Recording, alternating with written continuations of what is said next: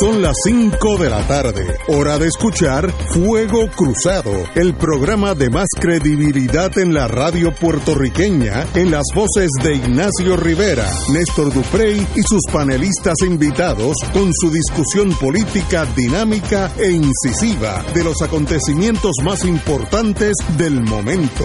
Fuego Cruzado comienza ahora.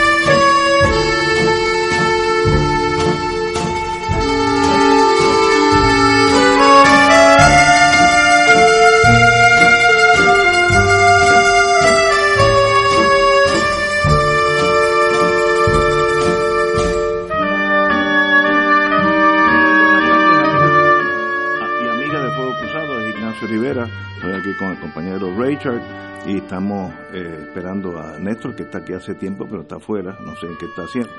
Pero estamos aquí romancing the Stone en una semana que obviamente ha sido bien cargada de emociones. Eh, ha habido varias renuncias en el gobierno.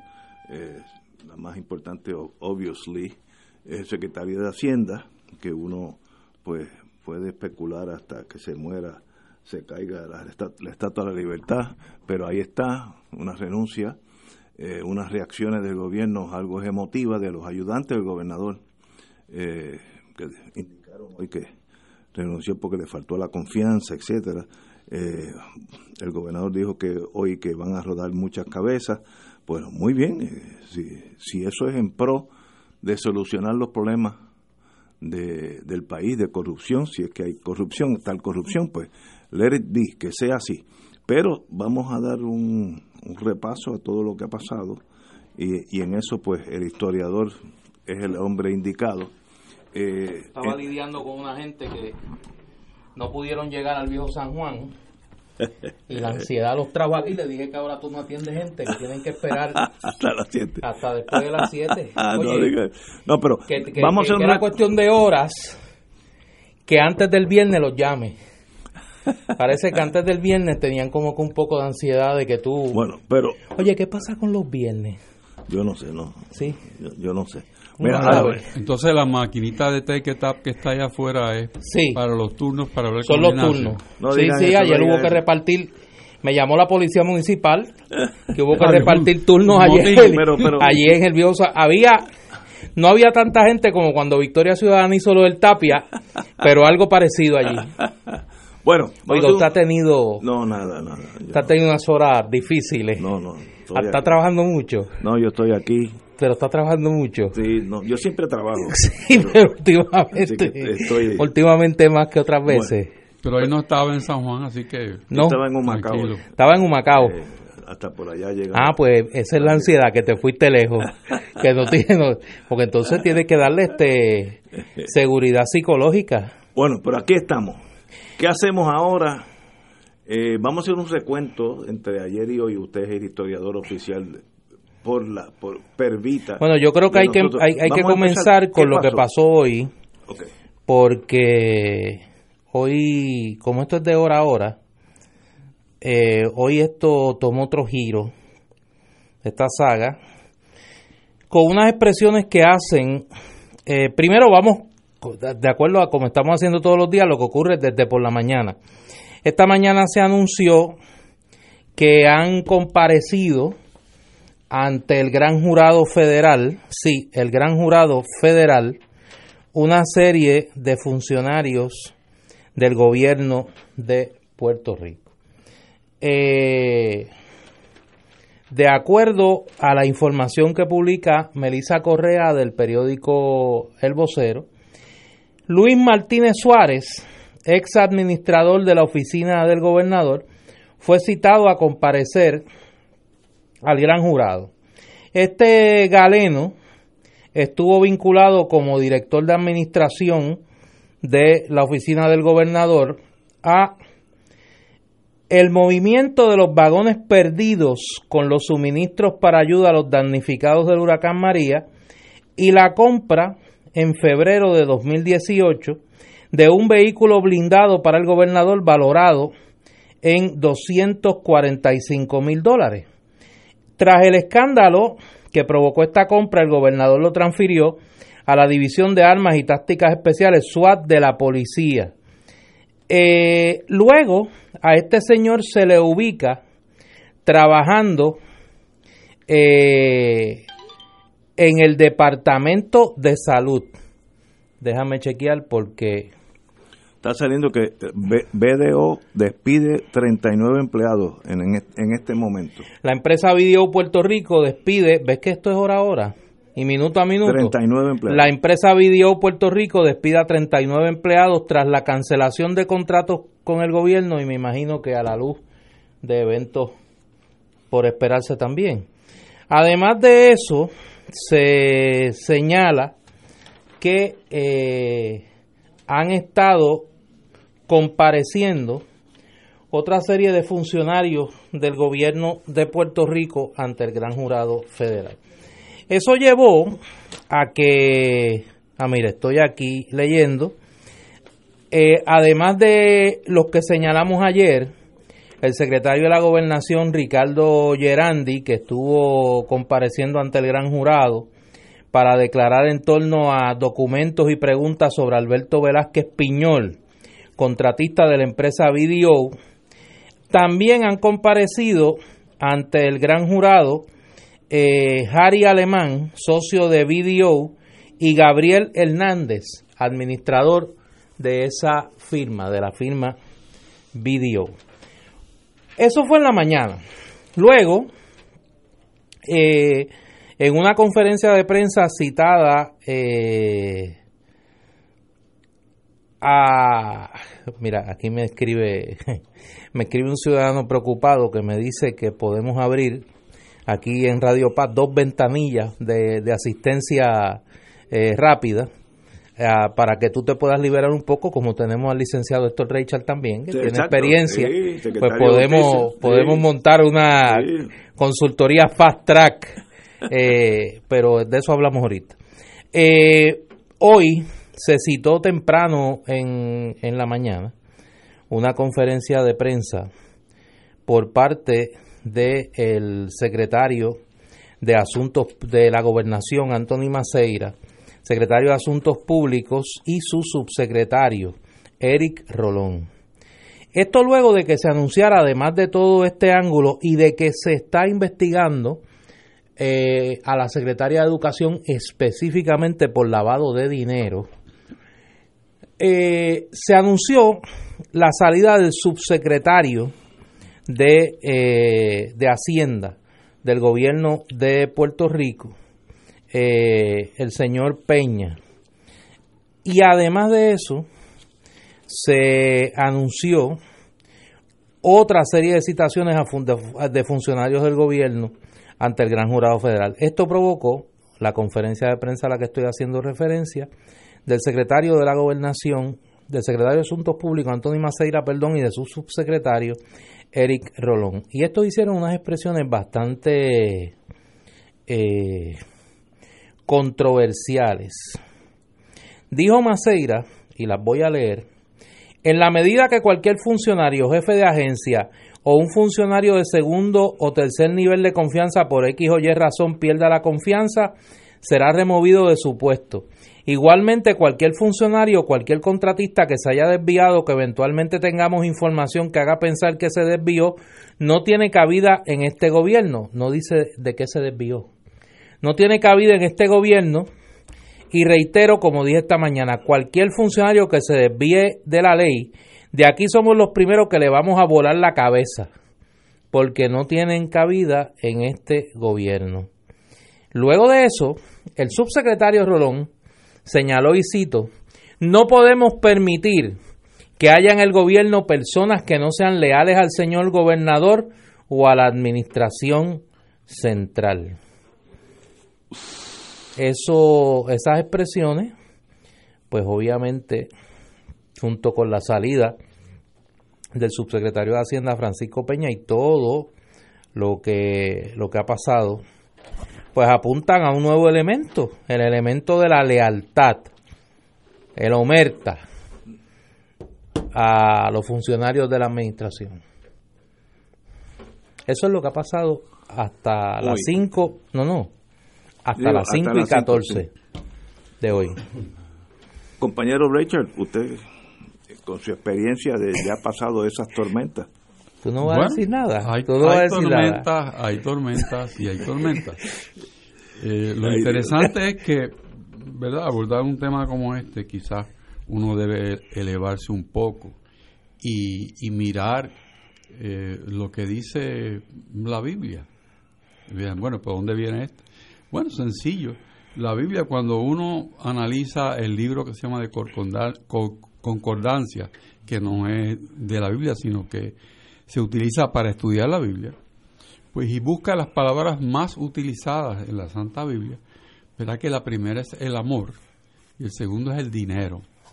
El dinero como causa de los males de la, del mundo, porque siguiendo en esa vena, cuando el Santo Padre analiza los problemas que existen en el mundo, dice que la raíz es la avaricia. Las dos palabras, dinero y avaricia, van de manos y explican un poco eh, todo lo que estamos hablando hoy en día. Estamos hablando de dinero mal habido contractualmente. Estamos hablando de eso. Un diseño para extraer dinero del Estado que provee o el gobierno federal o los bolsillos de nosotros los contribuyentes, porque no hay otras dos fuentes disponibles que sean esas nada más, son esas. Que entonces unas personas con un diseño en cualquiera de las gobernaciones que pudiéramos recordar recientemente, que se utiliza para extraer ese dinero e ir a otros, a otros bolsillos. Le podemos adornar esto de distintas maneras, pero de eso es que se trata.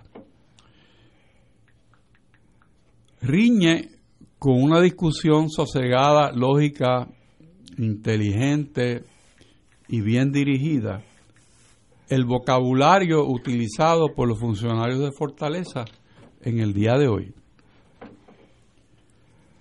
Solamente en el bajo mundo o en el AMPA se habla de tumbar cabeza.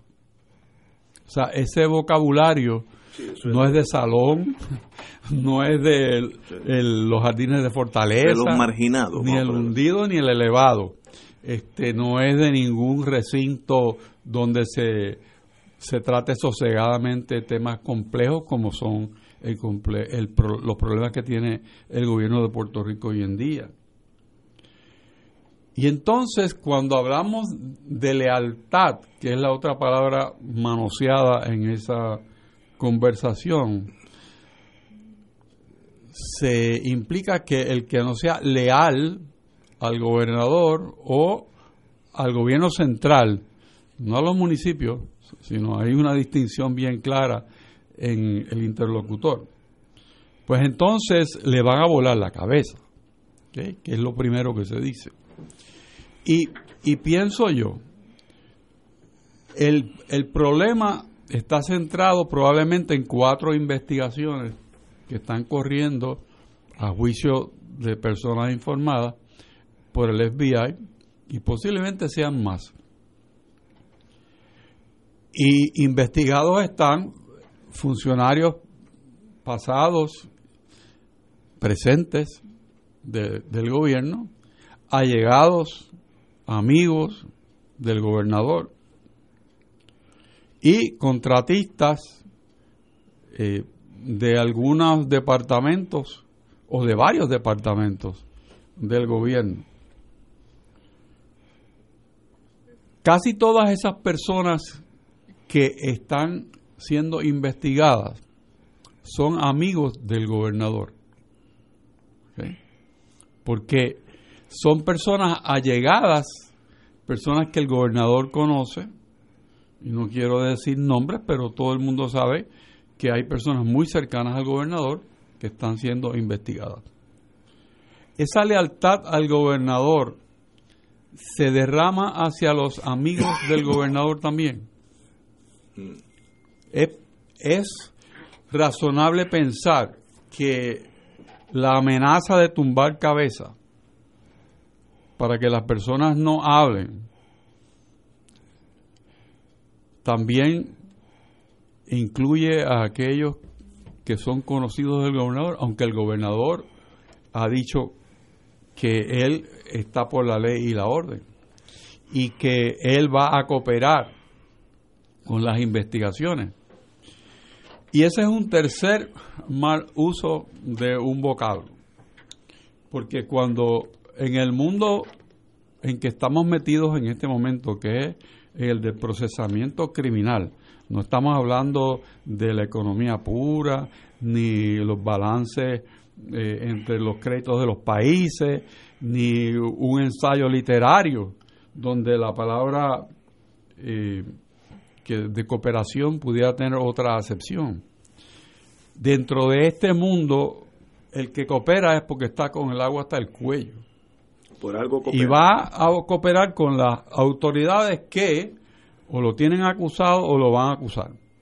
Y me pregunto yo, ¿quién es el verdadero asesor del gobernador en términos de comunicaciones? Porque es una locura lo que está emanando de la fortaleza en el día de hoy. Cualquiera que sabe un poco de gobierno dirá, bueno, pero ¿qué, qué habrá pasado? O sea, con la cantidad de dinero que el gobierno gasta en publicidad y en asesores de publicidad, no hay alguien que antes que abra el día le diga al gobernador, vamos a repasar los eventos y vamos a acordar de qué manera el pueblo se mantiene informado y la gobernación se fortalece, aunque esté en crisis, en la manera en que se comunica con el pueblo. O sea, me parece a mí que esa mirada bien de arriba, bien general, demuestran que el deterioro de lo que está pasando en el Palacio de Santa Catalina es terrible. Es terrible porque ni las cosas más sencillas, como es escoger las palabras que se utilizan para la comunicación pública, no tiene ninguna atención. ¿Cómo puedo yo decirle a alguien que le vamos a volar la cabeza? Eso es una amenaza terrible, terrible. Mm. Y que yo debo darle lealtad, no, no importa qué pasa a una, a una figura que, que yo no sé realmente qué es lo que hay. O sea, los funcionarios públicos sí saben que el amigo Douglas Left dijo desde este sitio hace mucho tiempo que había tiempo de hablar antes que le ofrecieran un PON, ¿ok? Hacia un sitio donde nadie quiere ir. Y yo estoy seguro que con los vientos que están soplando y con la cantidad de información que hay en la calle, que es tremenda, que uno no puede comunicarla a través de un micrófono porque sería irresponsable, porque no la puede validar. Pero aquellos que tienen la obligación de validarla, que es el Departamento de Justicia de Puerto Rico, el NIE, si es que funciona hoy en día, la Fiscalía Federal, el FBI tienen los métodos para validar esa información. Porque todo tiene que ver con el manejo de fondos públicos. Es el dinero. Y como tú bien dices, Ignacio, muchas veces, follow the money. Follow the money. Ahí está. Ahí está. Y la tecnología. Guy Hoover lo dijo la tecnología del FBI de traquear dinero, yo lo he visto con mis ojos en un caso que tuve ya hace como un año, es de Star Wars. Es una cosa que uno no sabe que la tecnología llegó a ese, a ese momento. Eh, vamos a una pausa. Yo tengo algo que decir sobre este evento que minimizo como algo pasajero. Así que vamos, vamos a una pausa. Esto es Fuego Cruzado por Radio Paz 810 AM. Y ahora continúa Fuego Cruzado.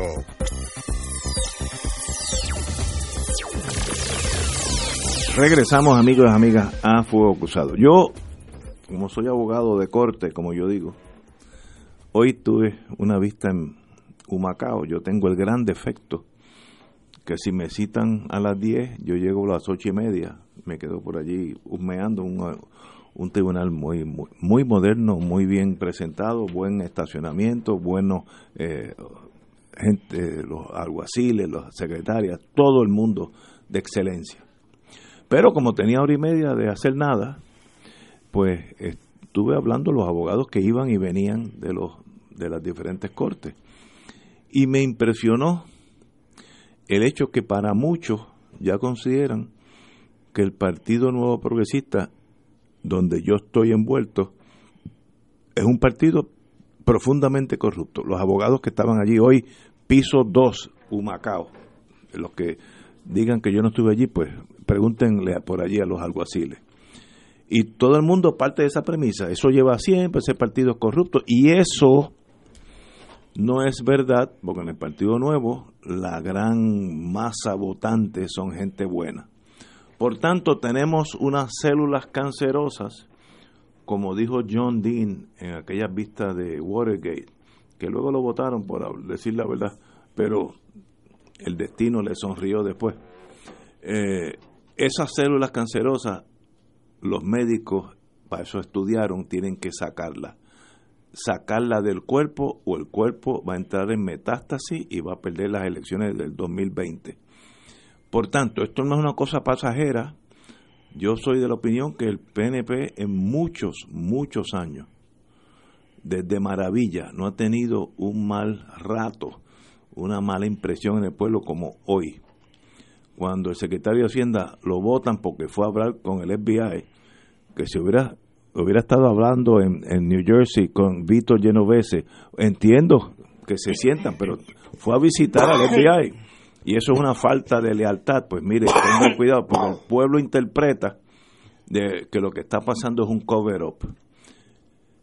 Si yo fuera asesor del gobernador, que no lo soy, él tiene que hacer lo que se dice en publicidad, un relaunching, empezar en cero, sentarse ante el pueblo de Puerto Rico mirando a las cámaras como estuviera mirando a su mejor amigo, amigo, su padre, su vecino, y hablarle las cosas que va a hacer él para que esta imagen de corrupción no siga esas células reproduciéndose.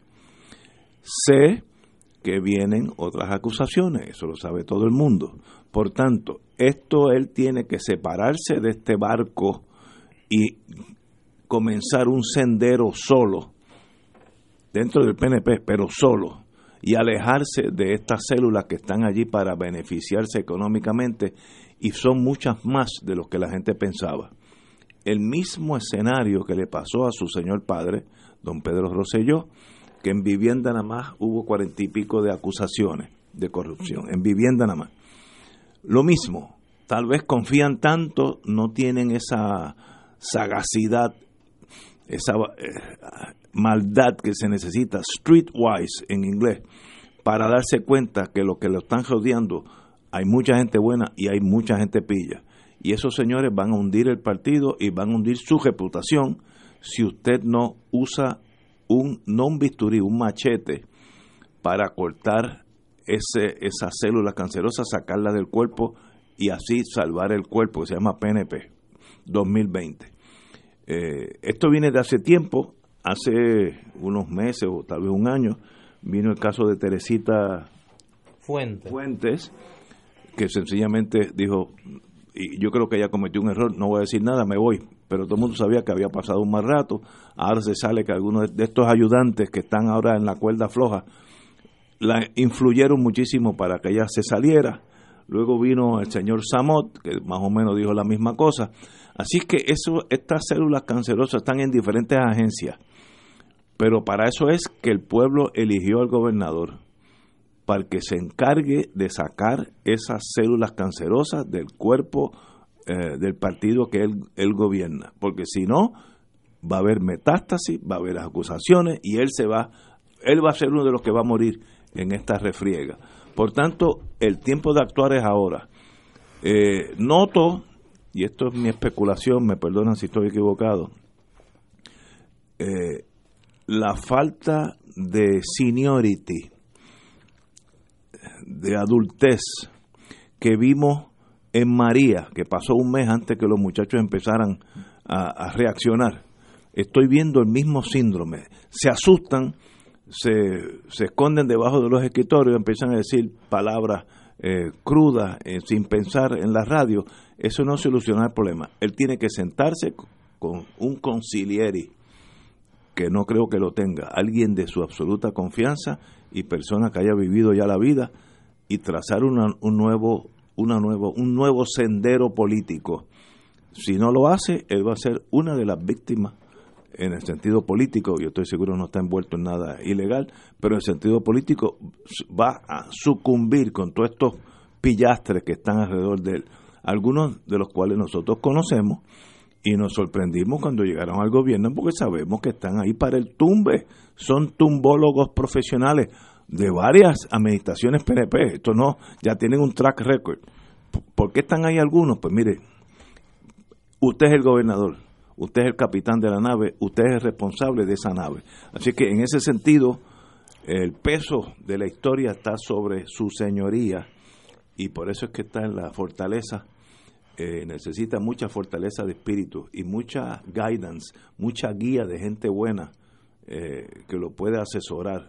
En Puerto Rico debe haber 10, 15 personas, casi todos ya con canas, que, pueden darle los mejores de los consejos a cambio de nada, no están buscando dinero pero es una tragedia, eh, nos impacta severamente en Estados Unidos. El presidente dijo hace dos o tres semanas que este era un país lleno de corruptos y de pillos, lo dijo así a boca de jarro, en su estilo burdo, y nosotros lo estamos confirmando, así que él no está equivocado. Eh, ¿Eso nos ayuda? Obviamente que no nos ayuda. Eso lo que nos hace es que la relación USA y Puerto Rico sea más y más tirante. Eh, una tragedia para el pueblo de Puerto Rico. Los que, que van a, sufrir esa pobreza es el pueblo, no son estos tumbólogos. Estos tumbólogos ya están bien y ya tienen carros que yo no sé ni el nombre de ellos.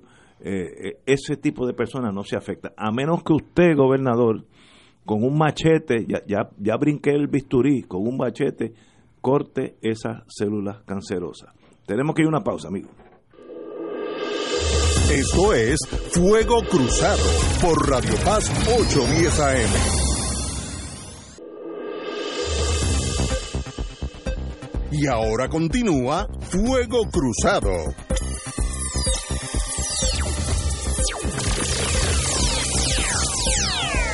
Back in the US of compañero.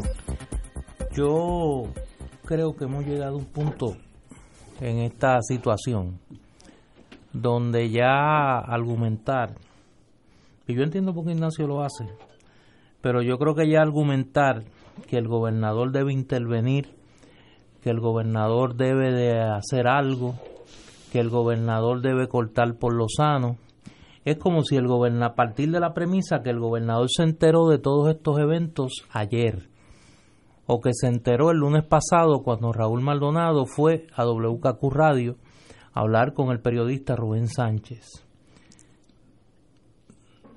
Teresita Fuente, secretaria de Hacienda. Noel Samot, oficial de revitalización de la Junta de Control Fiscal. El ayudante general de la Guardia Nacional. Y ahora eh, Raúl Maldonado.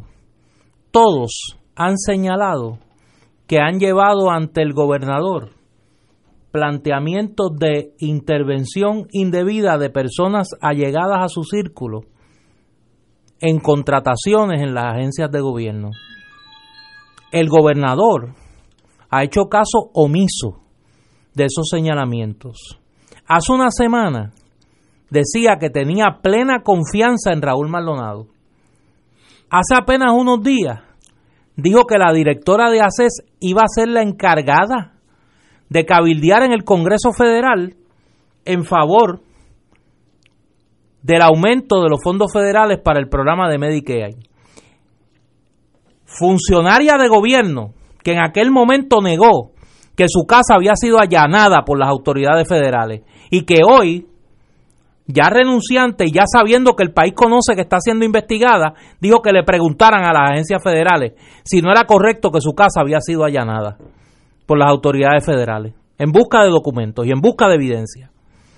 Yo creo que ya la defensa de que el gobernador no sabía no se sostiene. Y hoy yo creo que la grave expresión que hacen tanto Anthony Maceira como este señor Rolón de que le van a tumbar la cabeza a que al que aquí no tenga lealtad. Mire, la única lealtad que tiene que tener un funcionario, la primera lealtad, es a la Constitución y las leyes, eso es lo que juran todos los funcionarios públicos. De acuerdo. Cuando asumen su puesto. La primera lealtad de un funcionario público, más que a la autoridad nominadora, es a la Constitución y las leyes del Estado Libre Asociado y los Estados Unidos de América, que son el que es el juramento que usted toma cuando usted asume un cargo público, desde el gobernador hasta la más humilde oficial administrativa o el más humilde oficial administrativo de una agencia de gobierno. Esa es la primera lealtad. Nosotros estamos en una situación muy grave, yo lo señalaba ayer y voy a insistir en eso. Nosotros estamos en el, en el alba de quizá la más grave crisis constitucional que ha vivido Puerto Rico. Nosotros vamos a tener un gobernador inhabilitado políticamente para ejercer su cargo. Un gobernador con serios cuestionamientos de su capacidad para ejercer el cargo. Y una asamblea legislativa que se va a negar a asumir la responsabilidad que la constitución le da para poner en marcha el proceso que le permita al pueblo de Puerto Rico culminar en paz este cuatrenio. Lo vamos a ver, lo vamos a ver. Y lamentablemente expresiones como la de estos funcionarios se van a dar. Y eso se llama, y me corrigen ustedes, obstrucción a la justicia. Eso es un delito. Eso es un delito. El mismo delito por la que muchos en el Congreso de Estados Unidos están pidiendo que se residencia al presidente Donald Trump. Y aquí no pasa nada. Yo creo que las próximas horas y días para Puerto Rico van a ser muy difíciles en términos de su institucionalidad. No para mucha gente en este país. Hoy hay una encuesta que da a conocer la Universidad del Sagrado Corazón. El 38% de los encuestados no le importa la política. No le importa la política. A ese nivel hemos llegado. ¿Por qué? Porque la gente está harta. La gente está hastiada. Porque cada vez que se levanta la minoría del Partido Popular, para dar el ejemplo, en la legislatura y denuncia al PNP por corrupta, ya le gritan y a Naudi. Y el listón de los amigos de Anaudi. Esa es la grave crisis que vive el pueblo de Puerto Rico. Y de esa crisis, como único se sale, es dándole un gran sacudión a la clase política puertorriqueña. Yo decía ayer, más allá de los cuestionamientos legales, de los cuestionamientos del proceso federal que va a durar meses, ¿qué gobierno puede ejercer sus funciones con tranquilidad bajo esta tormenta? Y ahora, para bien o para mal, quien tiene la responsabilidad política aquí es el Partido Nuevo Progresista. Es quien ganó las elecciones.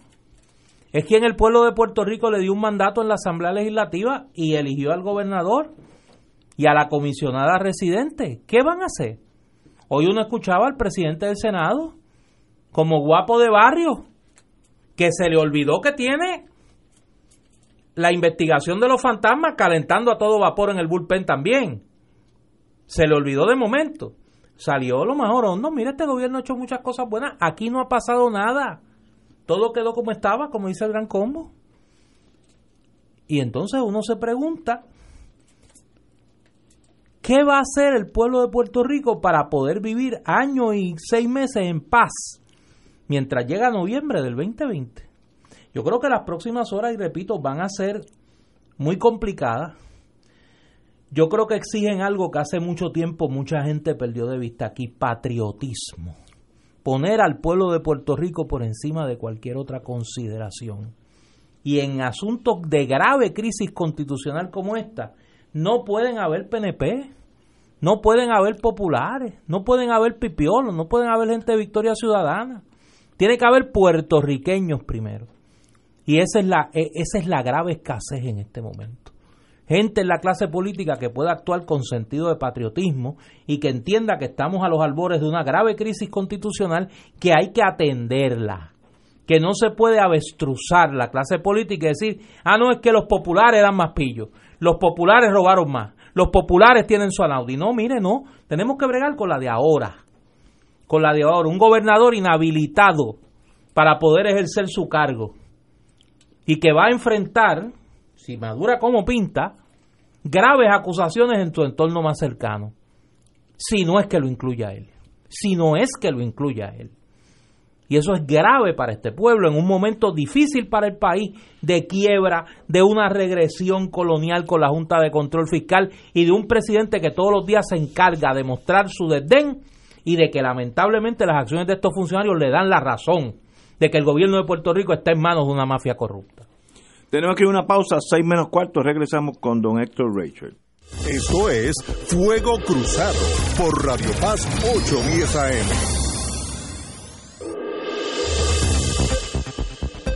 Y ahora continúa Fuego Cruzado. durante la pausa eh, estábamos analizando, eh, en inglés se diría, and what now? Y ahora, ¿qué hacemos nosotros, el pueblo, eh, ante esta crisis que nos va a afectar en Washington? Con razón, estamos dando municiones a un presidente que no nos cae, nosotros no le caemos bien a él. Ya nos llamó corrupto y le estamos dando municiones, que eso es así. ¿Qué puede hacer el ciudadano promedio además de buscar la solución JetBlue irse y salir de, de, Puerto Rico, que para mí es la última de las soluciones, pero que ya ha habido casi 400 mil personas que ya tomaron esa decisión. What can you do si algo? Compañero don Héctor Rachel. El ciudadano promedio no, no tiene manera de impactar el proceso que se está llevando a cabo, eh, salvo que no demuestre su repudio a, a lo que está pasando y mantenerse atento a los desarrollos que haya es, es curioso que normalmente cuando, un, cuando unos funcionarios electos por un partido están desorientados o, o están actuando fuera del cauce, que el partido con su inteligencia eh, pueda, pueda ofrecerle apoyo. Y aquí, pues vemos ausentes las voces de los alcaldes que tradicionalmente vienen a ayudar. Y en el PNP hay alcaldes que tienen mucho conocimiento y tienen canas y, saben bien cómo salir de los atolladeros. Em, los, las cámaras legislativas normalmente también acuden y aquí, salvo el presidente del Senado, que más bien hizo una defensa de él mismo, pero, pero a nombre del gobierno, eh, pues nadie más ha, ha participado en la discusión pública y Ausente también de discusión a fondo está la comisionada residente, que sencillamente dijo que se levantaba de lo que estaba pasando, que eso pues lo, hacemos todos, ¿no? Nos lamentamos. Pero ¿cómo, cómo remamos para el mismo puerto si, si somos un partido? Eh, ella está hoy en día en la Florida con el vicepresidente de los Estados Unidos en campaña en pro de la presidencia de Donald Trump. Y lo entiendo, este, pero el problema es en Puerto Rico ahora mismo y hay un aprecio para la posición del comisionado residente y la, la incumbente eh, Jennifer González tiene, tiene una base eh, política en Puerto Rico que la, que la respeta y la apoya, que muy bien podría ser una voz que ayudara a orientar en la línea eh, que dice Ignacio que puede hacer el pueblo. Bueno, pues puede recibir una orientación inteligente de la comisionada. Todo esto está ausente. El gobernador está solo realmente, con unas personas que pudieran pensar que le están ayudando, pero que lo están hundiendo, y es su propio equipo. Ante eso, pues quizás el gobernador ya perdió la capacidad de entender dónde está y qué es lo que le rodea. Eh, porque eh, está tan abrumado con el problema que se sale de la proporción que él lo pueda manejar. ante eso, pues hay muchos, muchos tipos de ayuda. Eh, y, creo yo que, que él necesita apoyo de su círculo más íntimo, pero con capacidad. Y hay gente en el Partido Nuevo que tienen capacidad, que pudieran acercarse al, al señor gobernador su padre conoce gente también que pudiera eh, ayudarlo y le han ayudado en otras ocasiones. O sea, porque a nadie le conviene que el gobierno de Puerto Rico esté descabezado.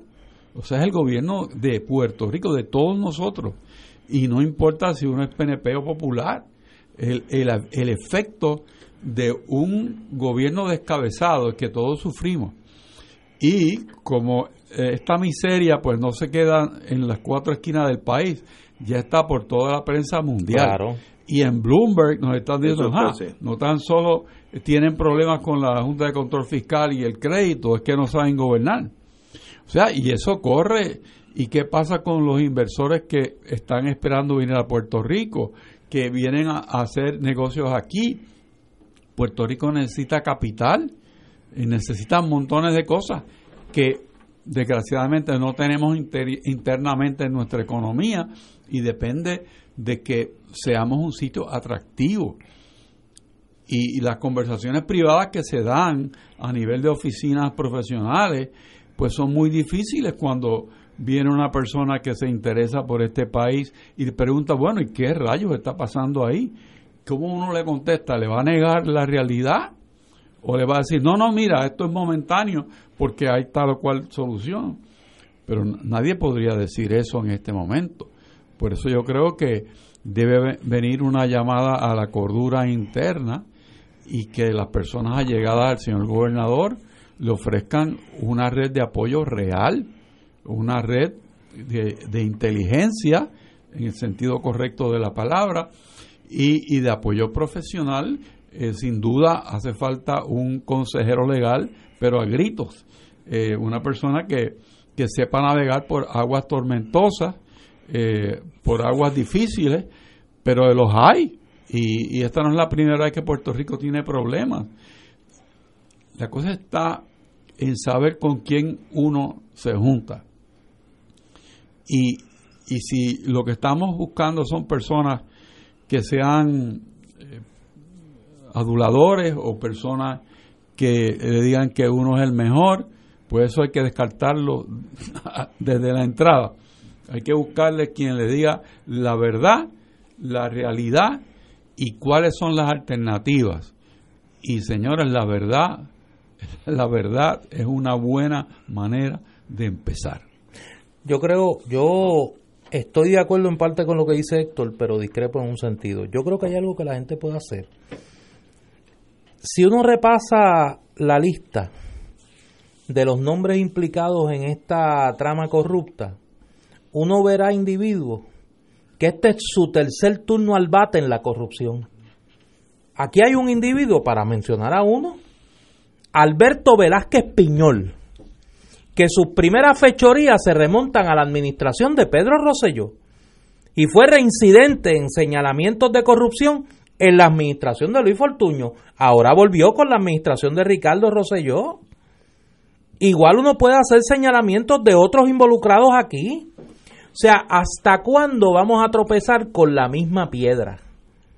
Y si hablo del Partido Popular, también tendremos unos personajes que se repiten administración tras administración tras administración y que son los que se comen la esperanza de la gente que vota por esos dos partidos. Yo creo que la primera gran acción del pueblo de Puerto Rico tiene que ser liberarse del bipartidismo corrupto. O sea, ni el PNP ni el Partido Popular son reformables internamente.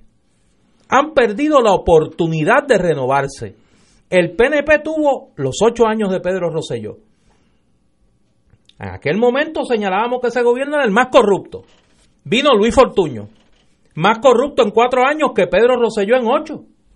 Y ahora vino Ricardo Rosselló, que dejó hace rato en la curva de los 400 metros al gobierno de Luis Fortuño. Y entonces, ¿qué vamos a esperar? ¿Un cuarto gobierno más corrupto que el de Ricardo Rosselló? Igual que en el Partido Popular. Pues yo creo que lo primero que la gente puede hacer es liberarse de ese bipartidismo corrupto. Ah, que eso tiene riesgo, sí. Pero lo menos que puede aspirar a este país es un gobierno honesto y que funcione. Que no se sigan robando el dinero de los contribuyentes y que las agencias de gobierno hagan su trabajo y que cuando el gobierno exija sacrificio tenga la fuerza moral de hacerlo porque es un gobierno honesto. Es un gobierno, como decía, estaba repasando hace unos días, al primer gobernador puertorriqueño, Jesús Tepiñero, que decía y dijo en su discurso inaugural, este es un gobierno de pobres para pobres. Y la política no es para satisfacer ambiciones pequeñas. Eso no lo dijo un griego antes de Cristo, lo dijo un puertorriqueño que se sentó en la misma silla que está Ricardo Rosselló. Así hemos retrocedido como pueblo. Y nosotros tenemos que volver a recuperar esa brújula moral. Eso es lo primero que hay que hacer, liberarnos de la cúpula corrupta. Ah, y luego traer gente honesta, gente decente, gente capacitada. ¿Cuántos meses llevamos diciendo aquí que nosotros somos rehenes de una mezcla que es como una maldición de corrupción, incompetencia e inmadurez? Estos son, mire, dos blanquitos jugando a bichote hoy desde Fortaleza, diciéndole vamos a tumbar la cabeza aquí al que se salga del redil. ¿Hasta cuándo este pueblo tiene que soportar eso? Y lo que dice Héctor Reichal es muy correcto.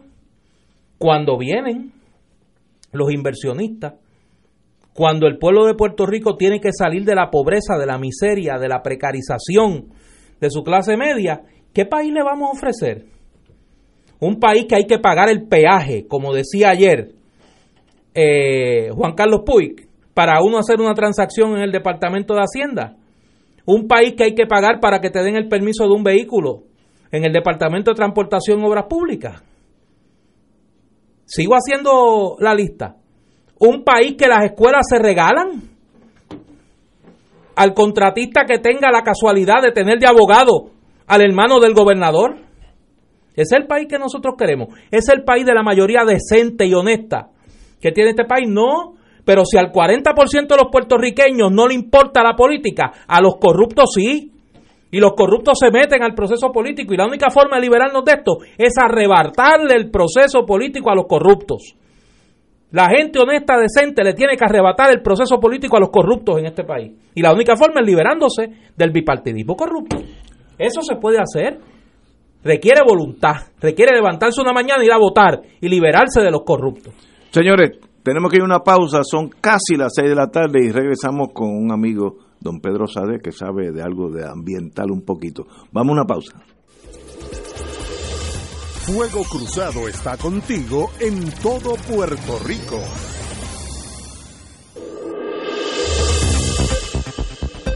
Y ahora continúa Fuego Cruzado.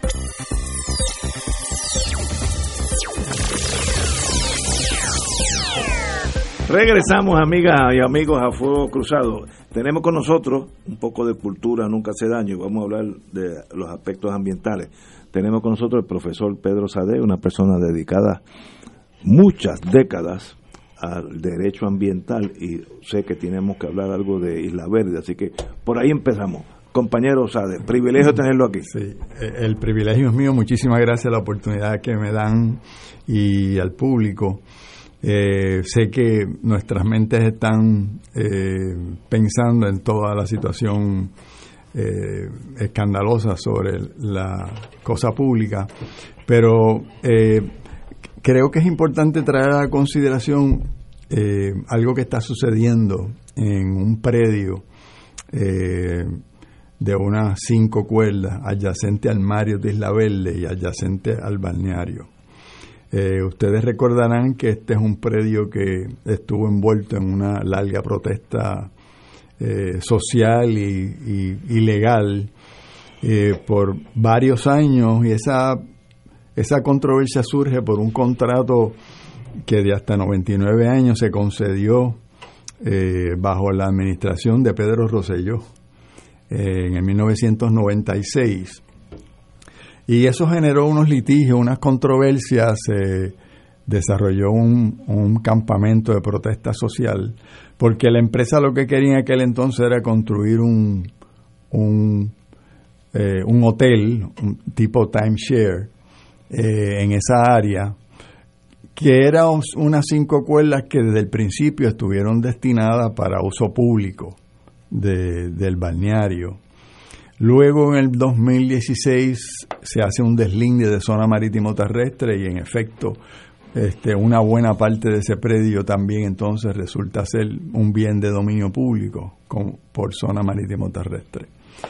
Entonces eh, ocurre un desarrollo importante y es que se da una transacción entre el municipio de Carolina y las empresas que operan el Marriott en Isla Verde y que cuyo dueño es el, eh, la familia Eduardo Ferrer Hijo. Eh, y ese acuerdo, básicamente, el municipio le compra el contrato de 99 años a la empresa, le alquila eh, punto nueve cuerdas, se paga un dinero y entonces queda ahí finalizado el contrato de 99 años sin posibilidad de que se pudiera construir otro hotel más cercano a la, a la, al mar eh, en un área que era destinada desde el principio para disfrute público. Llegado a ese acuerdo, eh, varias organizaciones, Amigos del Mar, la coalición Playas para el Pueblo, lo endosan y lo aplauden. y aplauden la decisión del municipio de llegar a ese acuerdo. Entonces entramos a la próxima etapa, que es la que estamos ahora, y es eh, entrada en escena del municipio. Y muy tristemente debo decir que esa entrada no ha sido la mejor, por no decir que ha sido bien desafortunada, por varias razones que quisiera explicar. La primera es que debemos recordar que ese predio, con el tiempo y el esfuerzo, el, el esfuerzo de los que estaban allí, más la naturaleza, se desarrolló un bosque costero de, que tiene muchísimas posibilidades de uso y de disfrute. Y esa naturaleza hay que respetarla. Y a tono con eso, el municipio hizo un compromiso de que no iba a eliminar esa vegetación. Y yo tengo las cartas escritas a mí y, y, correos electrónicos y yo y otras personas iniciamos una gestión de diálogo con el municipio para que se hiciera una visita de inspección eh, antes de que entrara allí un esfuerzo para limpiar escombros, que fue como se presentó. Bueno, pues el resultado ha sido desafortunado porque el, el municipio, primero, pues ha entrado con un montón de maquinaria, un montón de equipo y eh, ha arrasado con la vegetación que había en ese bosque costero, eh, menoscabándolo. Quedan una serie de árboles, quedan eh, palmas, pero la vegetación que daba estabilidad a las dunas, que increíblemente se han venido desarrollando en el lugar y que son muy importantes en estos tiempos de huracanes más fuertes y otras consecuencias naturales. Así es que eh, el municipio desafortunadamente no ha respetado la naturaleza que había allí, no ha respetado los acuerdos y observo además una actitud de prepotencia, no querer escuchar. Yo personalmente inicié distintos esfuerzos de dialogar, de reunirnos y en una etapa de el, sacar escombros y hacer unas modificaciones en el lugar, eh, el municipio eh, dio cabida a unos observadores y hasta unos biólogos que pro, eh, pro bono este, asesoraban y estaban disponibles. Así es que, por el contrario, el municipio ha recurrido a arrestos, se ha procesado distintas personas, incluyendo Alberto de Jesús. Eh, el tribunal, Tito Kayak, que el tribunal no determinó causa. Así es que el cuadro... eso fue ahora, en estos días. Eso fue en estos días y hay otro caso más que se vio el sábado. O sea, este yo estoy eh, sumamente decepcionado con el alcalde de Carolina y con el municipio porque no ha respetado la naturaleza que había allí. Y no es que no se pueda tocar, que sea un, una cosa prístina absoluta, es que una zona costera como esta, los que saben de esto nos dicen, usted tiene que tener un plan para usted hacer un uso racional y a respetar a la naturaleza a la vez no hay ningún plan hasta donde sabemos. Este, se ha aplicado allí maquinaria pesada. Yo personalmente presencié esa maquinaria afectando unas dunas que con el tiempo se desarrollaron allí. Este, así que esa, esa es la situación y yo aprecio la oportunidad que, se, que me dan para yo explicar esto este, eh, de lo que está pasando allí. Y que ¿Por qué, ¿Por qué este cambio? ¿Habían llegado a un acuerdo que ustedes estaban de, en acorde con la hace un año o dos? Bueno, cuando, cuando el municipio anuncia el acuerdo que ya expliqué, eh, entonces estas dos organizaciones que yo he asesorado están de acuerdo en levantar un campamento que de tiempo en tiempo se iba desarrollando allí. Este, pero había un ese entendido de que se iba a respetar la, naturaleza que se vino desarrollando allí y abrimos diálogo, reiteradamente intentos de diálogo para ver qué era lo que se iba a hacer. Invitamos al municipio a hacer una, una visita de reconocimiento antes de este, lanzar las maquinarias, las máquinas, etcétera. Este, y el resultado pues lo tenemos, allí se eliminó mucha vegetación, este, inclusive vegetación que los que saben informan que es lo que le da la estabilidad duna, una, una, unas plantas que ayudaban a mantener las dunas que se han desarrollado en el sitio. ¿Y que y le han dicho cuál es el cambio de actitud? ¿Por qué ese cambio 180 grados? Bueno, buena pregunta, porque esa era otra característica de, que lo observo. Una cerrazón, una cierta arrogancia, un cierto aislamiento de no querer eh, abrir este a una a una a una a un diálogo a, que la gente se entienda este y lo que sospechamos es que aquí había una actitud de prepotencia que es lo que es la palabra que debo usar de aquí nosotros vamos a limpiar el lugar vamos a imponer vamos a meter la policía municipal vamos a arrestar y y, y, esa es la situación que tenemos desafortunada que allí. Pero cuando tú limpias el lugar, tú limpias por alguna razón. ¿Cuál es el plan? Es que, necesita limpiar. Por eso, precisamente, Ignacio, no hay un plan que sepamos este lugar para esto, vamos a hacer aquello.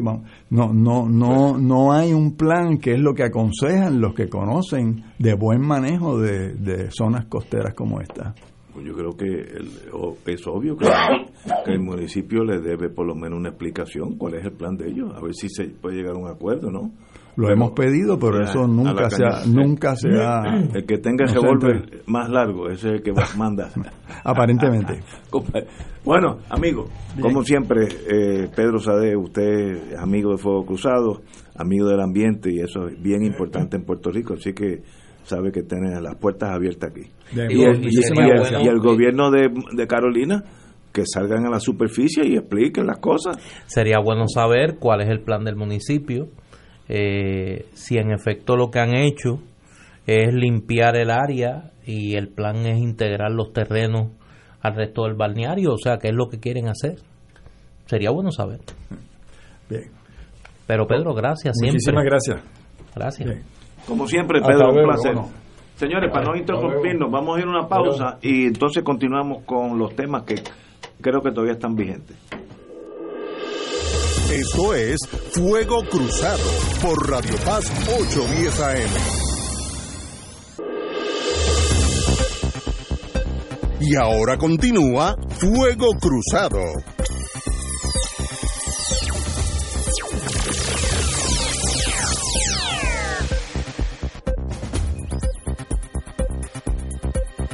Regresamos a Fuego Cruzado, amigos y amigas. Oye, desde ayer estoy por hacer un anuncio, pero como la cosa está como está. Oye, y de hecho estoy recibiendo un mensaje aquí, Ignacio, que si tiene, después de las 7 tiene un ratito que la cosa está, la gente está preocupada. Oye, ahí hay mucha ansiedad. Tienen cogerlo suave, cogerlo suave. Suave, Que hoy es solo miércoles. No está pasando nada. El- ese es el problema, que la gente sabe que después del miércoles viene el jueves. Y después del jueves viene el viernes. Y están más preocupados del viernes que por el jueves. Fíjate qué cosa. Eh, este sábado a las 6 de la tarde en librería El Candil, el centro de la actividad cultural allá en Ponce, Yesenia Cruz tiene una nueva función de su eh, concierto de Rocío a la Lupe, de Señora a Tirana, homenaje a grandes voces femeninas. Oye, eso se oye bueno. Eso es este sábado 29 a las 6 de la tarde en Librería El Candil, que ahora se ha convertido en una especie también como de cafeteatro. Eh, esto es a las 6 de la tarde, el donativo son 15 dólares y para hacer reservaciones pueden comunicarse al 700 400 6693 y por ATH móvil. Oye, esas muchachas del Candil están en lo último. Oye, están ¿viste? en fuego. La tecnología. 787-553-6893. Repito, Yesenia Cruz con su concierto de Rocío a la Lupe de Señora a Tirana, homenaje a grandes voces femeninas. Esto es el sábado a las 6 de la tarde en librería El Candil. Aquellos que todavía estén después del viernes, el sábado por ahí, pues pueden ir a Ponce. Si no pasa nada, el viernes, y usted siente que la necesidad de distraerse, Que es necesaria. Sí, sí, compartir con su familia un rato de solas esparcimientos, pues sabe que puede ir a Librería El. Dios. Bueno, señores, volvamos, Hágalo, hágalo. volvamos quizá al, después, al tema que nos... ¿verdad, Ignacio? Que quizás No, después yo- no lo yo- pueda yo- hacer, que lo haga. Como, de- como me decía mi jefe, parte de mi triunfo es lo poco que yo sé. y, y este es el momento de aplicar esa tesis. Yo quiero volver para atrás. Como ayer no estuve, pues quiero tocar un tema de, en inglés, en español es decoro.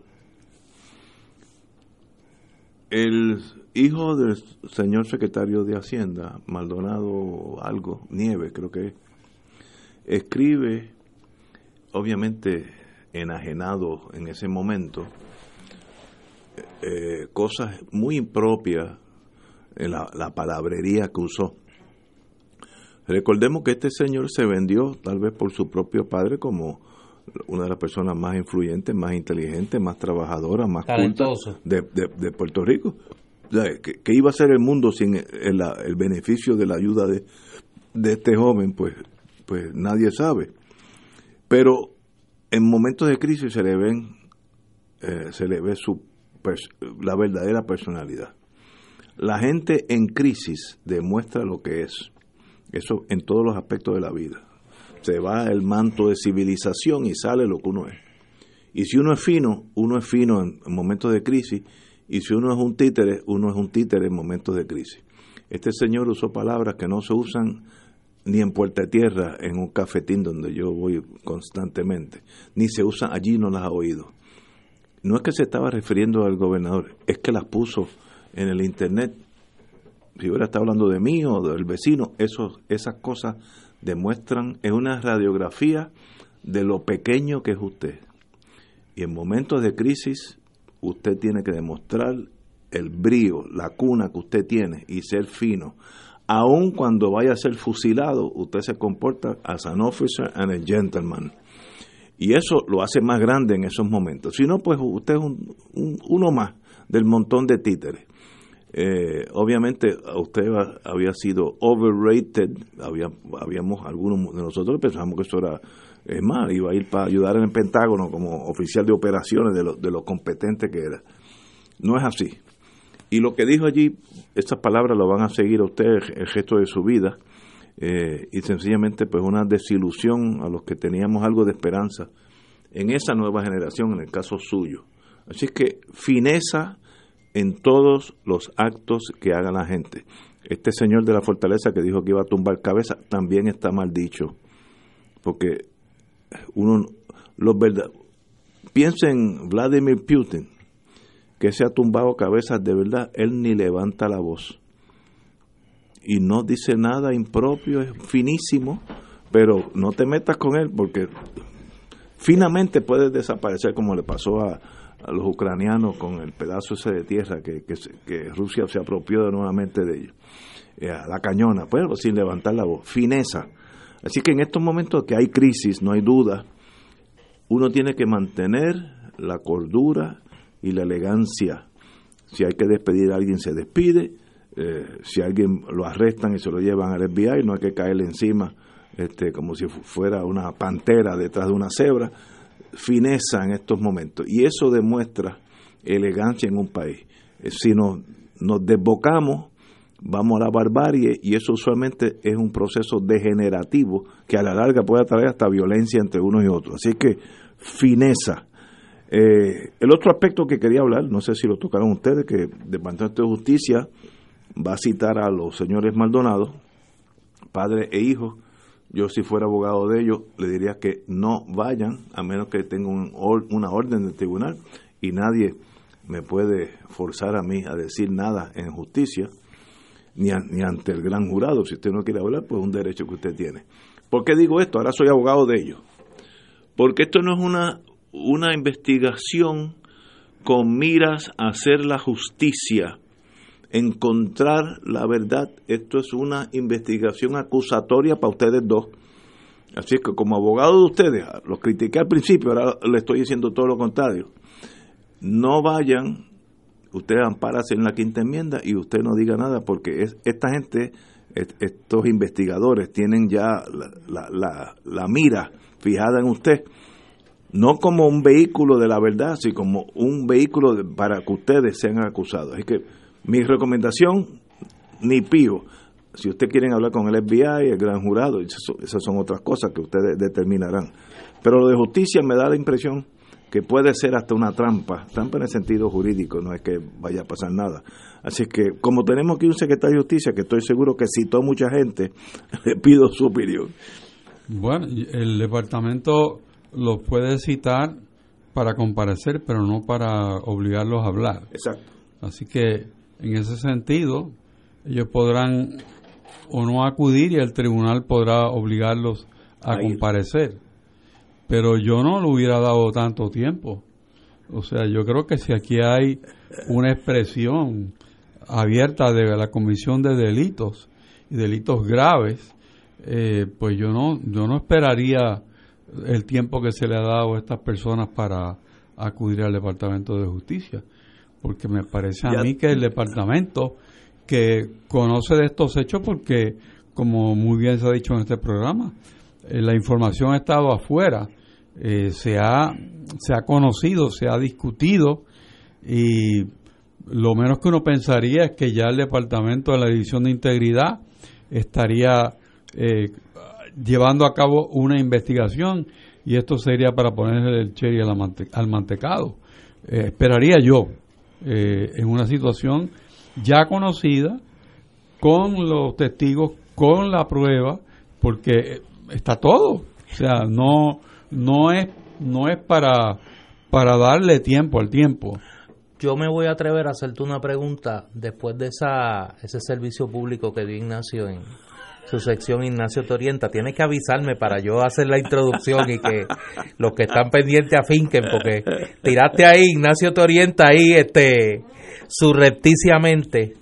Eh, yo me voy a atrever a hacerle una pregunta a Héctor, eh, tomando conocimiento que obviamente, como pasado secretario de Justicia, que estuvo involucrado como secretario de Justicia en investigaciones sobre crimen organizado, o sea, que sabe de lo que estamos hablando y de investigaciones coincidentes en el tiempo entre la jurisdicción federal y la jurisdicción estatal. Correcto. Eh, Benjamín Torregotay, periodista del periódico El Nuevo Día y que además de ser mi amigo y hermano, es una de las pocas personas en este país que yo respeto eh, todavía y que todos los días hace algo para ganarse mi respeto. Hace una pregunta hace dos días en su cuenta de redes sociales.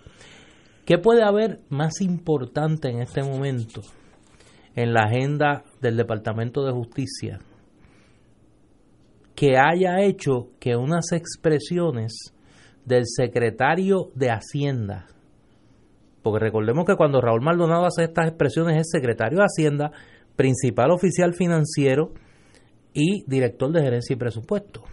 El lunes en la mañana, en una emisora radial, se tenga que esperar hasta el viernes para tomarle una declaración. O sea, eh, si tú te hubieses visto en una situación como esa, ¿qué tú hubieses hecho? Bueno, yo no sé cuál es la situación que hay en el Departamento de Justicia con relación a esa investigación. Entonces, si tú hubieras sido secretario de Justicia, vas en tu carro, estás oyendo WKQ y oyes al secretario de Hacienda eh, diciendo lo que dijo. Bueno, pero si, si yo estuviera operando en un contexto de que lo único que yo he escuchado es lo que dijo el licenciado Raúl Maldonado eh, por radio, pues a lo mejor me hubiese tomado un, un tiempo en lo que organizo el proceso para acopiar información que sirva de base para que los que van a interrogar no interrogan ciegos. O sea, interrogan con función a una investigación, con hechos, porque uno no investiga ciego, porque puede dañar eh, el proceso de ahí en adelante.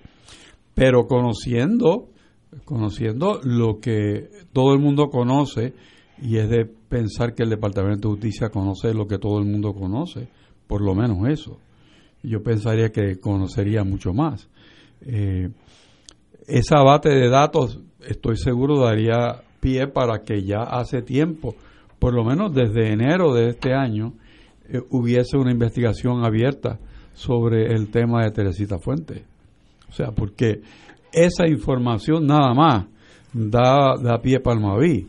Y entonces, cuando añadimos todas las otras cosas que han estado discutiéndose, hasta el periodismo investigativo de, de Jay Fonseca sobre el mismo tema, que ha, que ha tenido eh, personas que han hablado que, que, son testigos, o sea, que, de no, hecho mucha no parte de base cero. Es mucha de esa información que hoy estamos discutiendo tiene su génesis en el programa correcto. de Jay. Así que, que sabiendo lo que sabemos todos, yo hubiese optado por mover este tema de la llamada al licenciado Maldonado al departamento de inmediato, o sea, no una semana. Lo único que puedo, puedo pensar yo eh, es que quizás las, la secretaria cotejaría con el Departamento eh, de Justicia de Estados Unidos si esta intervención pudiera de alguna manera eh, interrumpir la investigación que están haciendo ellos, porque no, no, no podemos actuar en forma ciega y descoordinada. Yo creo que la, la, los poderes investigativos que tiene el Departamento de Justicia de los Estados Unidos eh, ayudarían muchísimo en una investigación de esta naturaleza que tiene que ver con supuestamente extorsión eh, y cuestión de dinero y lavado de dinero, sin duda, porque estamos hablando de que si, cada palabra que dijo el licenciado Maldonado pudiera ser cierta, pues me parece que estamos aquí hablando de un catálogo de violaciones de ley por un sinnúmero de gente, tanto entidades corporativas e individuos, funcionarios públicos, funcionarios gubernamentales. Estamos hablando aquí de un de un asopado bastante bastante bien nutrido de distintos ingredientes que vuelvo y repito conociendo lo que Puerto Rico conoce desde hace meses, el departamento, yo me atrevería a apostar que tenía una investigación abierta ya. Y por lo tanto la dilación no la entiendo, salvo que obedezca a un cotejo de si era conveniente o no para los fines de la justicia llevar a cabo ese interrogatorio de inmediato. Yo no iría, si yo fuera abogado de estos señores, bueno, si, si, ¿Lo si- cita? no, no, lo, voy y digo, yo me amparo en la quinta enmienda, nos vemos. Eso Sí, pero tú si fueras abogado de, de, ellos, de, ellos, de ellos. Pero si fueras secretario de Ah, no, haría lo contrario, de lo que acaba de decir el compañero. Son, son dos versiones diferentes. Es que para, pues, yo creo que para el ciudadano común, y creo que es una gran ventaja tener a Héctor aquí, tú fuiste fiscal federal también. O sea, resulta increíble que se haya dado esto y que no haya habido inmediatamente ni una reacción del gobernador, no despidiéndolo, llamándolo. O sea, tú tienes que venir aquí y me tienes que dar cuenta de eso que tú acabas de decir. Exacto. O sea, ¿qué es esto? O sea, y del secretario de Justicia o la secretaria de Justicia en este caso, eh, mire, estamos citando al licenciado Maldonado para, como decían en el siglo XIX, al término de la distancia, para que se reporte aquí y no, nos diga, nos presente la evidencia. Sí, y luego si hay que manejar una posposición, por alguna razón se maneja, pero, Pero ya- la acción es inmediata. ¿Y cuál es el proceso en caso de que, de que el licenciado Maldonado, como se especula, estuviese colaborando con las autoridades federales y que no quisiera declarar? Porque está participando en una investigación federal. Bueno, él, él, él tiene un derecho a no declarar, Eso es intocable. eso es intocable. Pero, no me amparo la quinta enmienda y Sí, pero es distinto. O sea, yo lo que estoy planteando es que él dijera, yo estoy cooperando con una investigación en curso del gobierno federal. Lo que pregunto, ¿se puede se puede corroborar con las autoridades federales? Mira, esto la- es verdad, no el- es verdad. lo- yo solamente hablo por mí. El Sí, sí, canal, el canal eh, de disponibilidad, de colaboración e intercambio de información hasta donde se puede entre el Departamento de Justicia y los funcionarios federales era excelente. Por eso se pudieron llevar a cabo las investigaciones que se llevaron a cabo de crimen organizado, Pero- pero- corrupción policíaca, etcétera. pero eso no es así siempre. ¿eh? No, pero yo te hablo por mí. No, no, En, la, eso, en la época tuya, y yo estaba ya en Puerto Rico, me consta que había una, un- una intercomunicación eh, casi con- per- diaria entre Fiscalía y eh, Justicia de Puerto Rico y el FBI. El jefe de la fiscalía era en aquel momento Julio Morales Sánchez. Julio. Morales Sánchez y, lue- federal. y luego Gil. Eh, no, luego Danilo Perrón. Exacto, y luego Gil.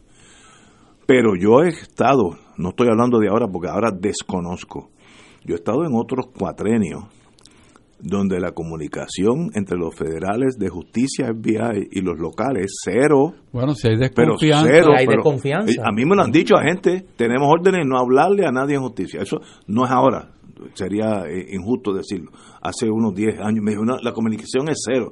Así que eso varía de- dependiendo de los puentes que se, la, se hagan entre el secretario de justicia y el, el- el- el estructura federal. seguro, eso es así. Eso es esencial.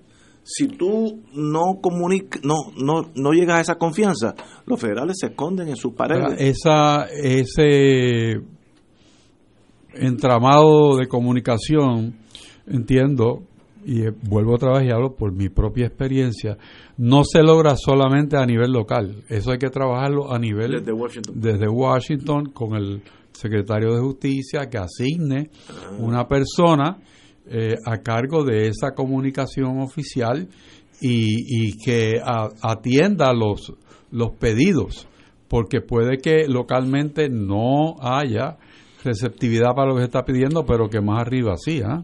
Le voy a dar un consejo al señor gobernador, quien aprecio mucho, lo, lo conozco muy poco, pero lo aprecio mucho. Si usted oyó las últimas oración del señor Richard, llámelo mañana. Siéntese con él y oiga los ratitos, media hora, ahí tomando un café en la, en la fortaleza mirando la bahía de San Juan. Escúchelo media hora, ese es mi Yo creo consejo. que allí el mood es otro. No, pues, pero, pero como nosotros tenemos canas, eso es un buen consejo. Óigalo, no estoy diciendo que tome ninguna acción. Just listen to him. Y eso a veces es como la penicilina, ayuda, Sí. sí, ayuda, ayuda. Mira, yo creo que después esta, este, este, esta versión extendida de Ignacio te orienta, porque ahora usted está, mire, ya usted está a nivel de fortaleza. O sea, usted ha entendido, usted ha entendido la, la, consultoría. Y ofreciendo recursos. ¿Y dónde está? Ofreciendo recursos externos, ¿viste? Comprometiendo recursos externos. Vamos a una pausa. Vamos a una pausa.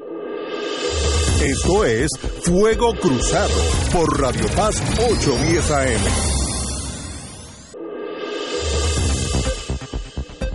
Y ahora continúa Fuego Cruzado.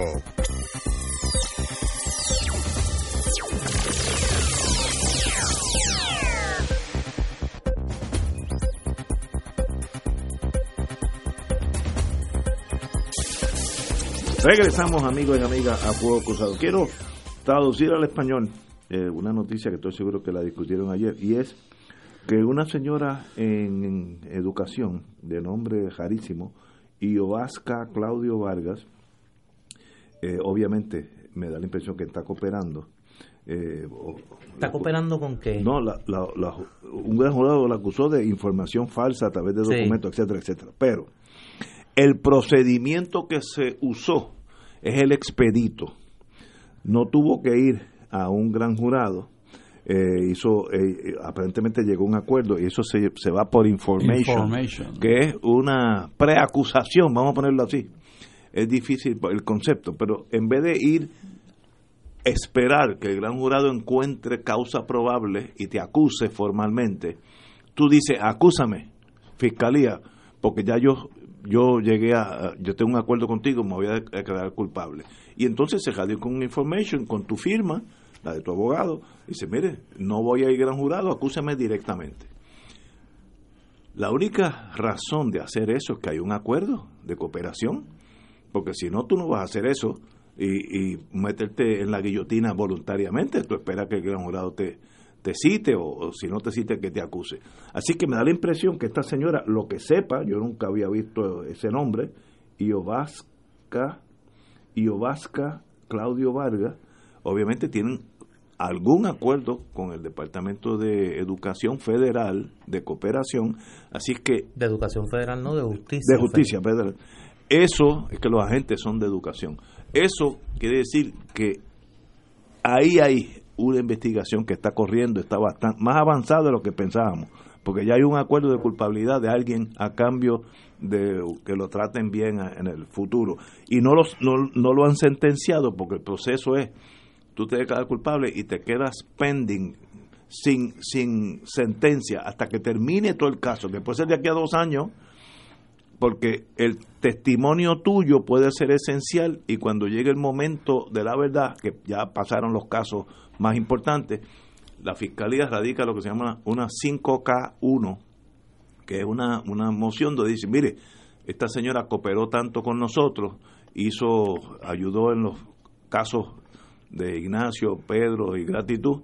Por tanto, señor juez, desvíese de las de la normativas, de las guidelines, de las guías de sentencia y de probatoria. Ese es el procedimiento que, por lo que estoy leyendo, me da la impresión que eso es un text case de una persona que ya llegó a un acuerdo y está cooperando y, y no va a ser no va a ser sentenciada por ahora hasta que vengan las otras acusaciones y terminen las otras acusaciones. Por ejemplo, yo tengo un amigo, cliente, mejor dicho, que lleva dos años esperando ser sentenciado. ¿Por qué? Porque los casos principales todavía no, no, han terminado. Y con él no hay problema, espera. Pero ese es el, ese me da la impresión que es el caso de Iovanska. Le deseo lo mejor a esta señora. Y entonces hay un señor que... Pero ven acá, eh, ¿tú crees que aquí esta acusación contra esta señora Jovanska, ¿cuál qué es lo que persigue? es que ahí me... ella era ayudante de la Kelleher. De Julia Kelleher. Así que me imagino que será algo que tenga que ver con Kelleher. Digo, pensando en voz alta, no no no sé. Recuérdense que yo allí tuve unos casos hace como 10 años donde había 147 maestros ficticios que no existían y se le pagaban todos los meses. Por ejemplo, el profesor, el maestro de, en Ayuya, Ignacio Rivera. Pero también había uno que es Ignacio Cordero. Y entonces había uno, Ignacio eh, José. Todos son mis nombres. Eh, cambiaba unos para otros. Entonces yo era cuatro profesores. El trick era cómo llegaban esos cuatro cheques, no podían llegar a, la, escuela mía, porque la escuela mía sabían que había un Ignacio nada más, pero se detenían esos tres cheques extra en educación central. Había un vicepresidente de finanzas que también fue preso y él, él sabía los, los tres de Ignacio que eran ficticios y cobraba un, un carrying charge, como dicen en, charge, eh, en, en, justicia. Ese es, de eso hace 10, 15 años. O sea, educación es un antro de corrupción hace muchos años. Ahí tuvo el caso de Fajardo que tenía una caja fuerte de grande de una nevera a tosigar con billetes. Eso es un hecho que salió del gran jurado, eso lo vio la foto la vio todo el mundo. Eh, hay mucho dinero, le regalaron un, un, Chevrolet, ¿cómo se llama? El, deportivo de, dos asientos. Eh, Corvette. Corvette a, unos señores. Eh, ahí hay tanto dinero que es bien fácil caer en la tentación de, de repartir eh, salpicar, como dicen allá en La Habana, querida. Oye, eh, ahora hablando bastante en serio, ayer también se da a conocer la acusación a un empleado del Banco Popular. Sí, que hizo público un sopina, una citación. Que le dijo a Julia Keller que en el Banco Popular se había recibido un, un supina y pues obviamente se ha identificado por el contenido del supina que parece ser que la investigación sobre la exsecretaria de Educación, uno de sus elementos es el posible lavado de dinero. Eso he oído. Por eso. Sí, correcto. Eso es normal. Este, no, no, no, es normal. Por eso, Pregúntale a Gotti que fue preso por eso. Por eso, es que lo pregunto, por eso es que lo pregunto. Es que hay mucho dinero que lavar. Educación tiene billones de dólares. Es una tentación. Esto no es DACO que tiene un presupuesto chiquito, no. Educación es la, la, la joya de la corona para los tumbólogos. El presupuesto es mayor que muchos países centroamericanos. Sí, estoy de acuerdo contigo. Y, y fíjate cómo tú haces dinero en, en tumbología 101 casi, eh, casi legal, vamos a ponerlo así. Yo hablo con el secretario de Educación para que cambie el libro de Álgebra 1, redactado por Ignacio Rivera, por el Álgebra 2, redactado por Héctor Richard. Dicen los dos libros son idénticos, pero cambiar un libro a nivel nacional de Puerto Rico es un contrato de millones de dólares porque son cientos y cientos y miles de libros y a veces se cambian innecesariamente o vender equipos que no necesitan, arreglar techos que nunca se arreglaron. Ese es el caso que ya pasó, el, caso de Fajardo, techos que nunca se arreglaron, pero se, se expropió el dinero, se pagó a los suplidores, todo ficticio. Una agencia con mucho dinero. ¿Y las tabletas que no aparecieron? Ah, las tabletas que compraron sobre 500 tabletas. Oye, en este caso en particular... dos que, me enseñen de esas 500, dos. Esta, esta empleada, que era originalmente una especie de ayudante, de, asistente personal de, de, Julia Keller y empleada doméstica y demás, ella la coloca en la nómina del Departamento de Educación. Entonces también le paga con una tarjeta de crédito. Ese es el supina el Banco Popular. Y este señor del banco cometió un error, posiblemente el más serio de su vida, de hacerlo era amigo de Julio y le dijo, mira, aquí se recibió esta cosa pidiendo información de, la cuenta tuya. Major mistake. Señores, tenemos que ir a una pausa, amigos. Esto es Fuego Cruzado por Radio Paz 810 AM. Y ahora continúa Fuego Cruzado.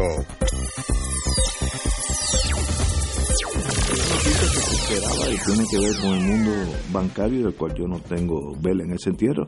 El Banco Oriental adquiere a Scotiabank en Puerto Rico. Así que el, Oriental absorbe el Banco de Nueva Escocia, la sucursal aquí se llamaba Scotiabank, un, barco, un banco mundial.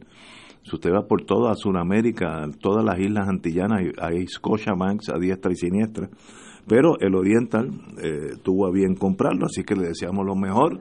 Es un banco netamente puertorriqueño que está creciendo. Tuvo un tuvo un, toque de, gracia que cuando vino aquella debacle de las acciones tóxicas o hipotecas tóxicas, el, el, Oriental nunca entró en ese mundo, por tanto no, no tuvo los problemas que tuvieron otros como Doral, etcétera, que desaparecieron. Así que, qué bueno, a los muchachos del Oriental los felicito y yo soy, digo, tengo una cuentita allí diminuta, eh, a menos que educación me dé un de esos contratos gigantescos que estoy dispuesto a considerarlo. Eh, eh, Oriental es muy buen servicio, muy buena gente, capacitado, no tengo queja ninguna con Oriental. Y ahora pues el Scotiabank desaparece, ya iba en, en caída libre, había cerrado unas cuantas sucursales de ellos, la de Bio San Juan, que era una sucursal preciosa, se cerró hace unos cinco años, etcétera. Así que ese es el mundo, todo cambia, como dice Mercedes Sosa. Todo, sobre ese tema me escribe un querido amigo que ha estado por muchos años vinculado al mundo, al mundo financiero y bancario. Y me da un dato que nos da una idea de, de dónde estamos, ¿no? A mí me gusta traer estas señales evidentes del deterioro, ¿no? Hace 15 años en Puerto Rico habían 12 bancos. Sí, correcto. Ahora hay 4 bancos con esta fusión. Y pues obviamente, como él me señala, esto tiene un efecto para nosotros los mortales, de que, por ejemplo, limita muchísimo el crédito disponible, tanto a nivel individual como a nivel comercial, el solo haber cuatro instituciones bancarias en el país. Eh, eh, mira, en Puerto Rico cuando se fueron los fondos grandes de la 936, Ahí se fue el Chase, el Citibank, el Royal Bank of Canada, el Eurobank, eh, esos se fueron. Los que cerraron, Western Bank, Eurobank, me quedan dos. Esos ya no están en Puerto Rico. Y es que era, eh, esos bancos gigantescos como el Chase, Royal Bank, etcétera, eh, Citibank, eh, vivían, compraban esos fondos, manejaban esos fondos 936 que eran billones de dólares al año. Y eso era lo que lo mantenía aquí. Una vez que se van esos fondos, pues mantener la cuenta de banco de Doña Yuya, que al, mes trafica con 400, 500 dólares, pues no, no es costo efectivo para esa maquinaria bancaria, que es más bien para otros, para Europa, ahora China, estoy seguro que allí hay. Eh, yo me acuerdo que de aquí se fue un banco cuando yo fui a ver al hijo en Texas, el Santander, no, no aquí había un banco español que se fue de aquí tajantemente. Bilbao, Vizcaya. Bilbao Vizcaya. Y, y eso está regado por todo Texas, porque buscan áreas donde haya afluencia. Así que eso es un indicio de la economía de aquí. Oye, sería un interesantísimo un día traer a algún economista que sepa de ese mundo bancario para que nos explicara por qué es lo que hace que un banco diga, cierra, nos vemos. Bueno, es, que la falta de, de negocio, una economía que está en picada desde 2006, pues ¿qué es lo que va a hacer el banco? El banco no puede no puede subsistir de comprar y vender fondos. Necesita que haya inversión en la economía, que haya actividad económica y de eso es que el banco puede, puede vivir. Eh, el, Banco Oriental Bank es un banco muy bien manejado, que tiene un expertise muy, muy importante en el área del manejo de fideicomiso. Y ese ha sido su fuerte eh, por muchos años. Claro, ahora está con, con el traje puesto hace unos cuantos años de un banco de servicio completo pero ha sido un banco muy bien manejado, muy muy cauteloso y, ha sobrevivido y ha absorbido este muchos de los bancos que han sobrado. Sí, sí, sí, Es que son buenas noticias. Oye, esto lo digo no a nombre de Fuego Cruzado, sino a nombre mío. Yo considero que es de mal gusto que este señor José Carrión, presidente de la Junta de Supervisión Fiscal, esté abiertamente como fundraiser del presidente Trump. Eh, obviamente, como ciudadano puede hacer lo que él quiera, pero él representa el gobierno de facto de Puerto Rico en torno a todo lo que tenga que ver con finanzas. Cuando él toma una decisión vamos a decir que Trump, eh, de aquí a seis meses, o, después que Trump vuelva y gana, si es que gana. Esa decisión es por el bien de los bonistas de Puerto Rico o de los allegados a Trump. Se presta a esa, a esa conclusión. Y yo creo que como ciudadano él tiene el derecho, pero como él ya no es un ciudadano, es representante del Congreso de los Estados Unidos aquí vía promesa. Él no debe estar en fundraiser, pero mire, más claro no está. Ahí está ya esta foto de él con, con los muchachos de Trump y que para bien yo, sea. Yo creo que si él está ahí, por algo es. por algo es. Sí, sí, el, el bobo no es. Oye, me están pidiendo varias personas, ya que estamos a punto de cerrar el programa y pues ya hoy es miércoles, eh, que como una como un consejo final de tu sección. Ignacio te orienta. Me pregunta, por ejemplo, eh, aquellas personas que estén en un momento como de tensa espera, eh, por ejemplo, co- co- ¿cómo, esperar un momento como este? Por ejemplo, me preguntan, ¿debes que, de- de cómo te debes vestir? No, eh, tú sabes que eso es bien eh, emocionalmente, cuando alguien está esperando que le acuse un gran Sí. jurado. Yo he tenido varias reacciones. Algunos, el alcohol. Y personas que no tenían problemas con el Se van alcohol. hasta el eje. Pero hasta el eje todo el tiempo. Otros, al contrario, empiezan a rebajar, se les va el hambre. O sea, yo- hay diferentes. Y otros le importa tres pep- Yo he visto todas las reacciones. Yo me acuerdo de un cliente que tenía en Ponce que era inminente el arresto y, me- y me lo encontré de casualidad. Estaba En pero- esas horas previas, ¿qué tú debes de hacer? no, suave. seguir Yo, yo tenía un. Sí, amigo que decía que el consejo era que antes de acostarse a dormir, pues se afeitara este, y durmiera en, sin reloj, en duerma sin prenda. en ropa de ejercicio. Ropa de ejercicio. Porque la llamada iba a ser a las cuatro y Sí. media más o menos, Sí. cosa que cuando saliera, pues se viera Sí. que estaba así calado. Sí. Ay, Dios mío. Y no- Duerma sin prenda porque se las van a siga, quitar. siga con su vida tranquilo, Sí. aconseje, para eso están los abogados. Sí. Y yo, mi recomendación, abogados que practican lo federal, pues es un grupo de 200, 300, todos son capacitados para darle No llame consejo. abogado de pasillo. es lo No, que no, no, no. Y si vos- no, porque las Sí. reacciones son bien diferentes. Sí. Yo me acuerdo un caso Llegan allí, se cree que es la sala de investigación de Sí, Utuado. eh, un caso de, de un- una señora que solicitó la ayuda de un abogado, Sí. era de un pueblo. Y dijo, los federales no se atreven a hacer eso. Of course, salió al otro día. salió diga otro eso- En primera plana salió con las esposas puestas. Así que no cuque el toro. Aconsejese bien. Aquí tenemos uno que fue secretario de justicia, brega con los federales. Así que escuchen a la, la, la sapiencia del doctor Pueden Rachel. hablar con los que lo vienen a arrestar. Conversar, mire, No, puede no, ser no. un error. Yo, déjeme explicarle. eh, no tiene derecho ni abogado en el proceso de arresto, nada. Te arrestan, te llevan, te cogen las huellas digitales y entonces tú puedes hablar con un abogado. Pero hasta ese momento ni, ni abogado es. Es un, trau- un trauma para el ser humano. Eso no, es ni- no se lo deseo al peor enemigo. Señores, con ese pensamiento, let it be. Positivo. Hasta Positivo, mañana. positivo.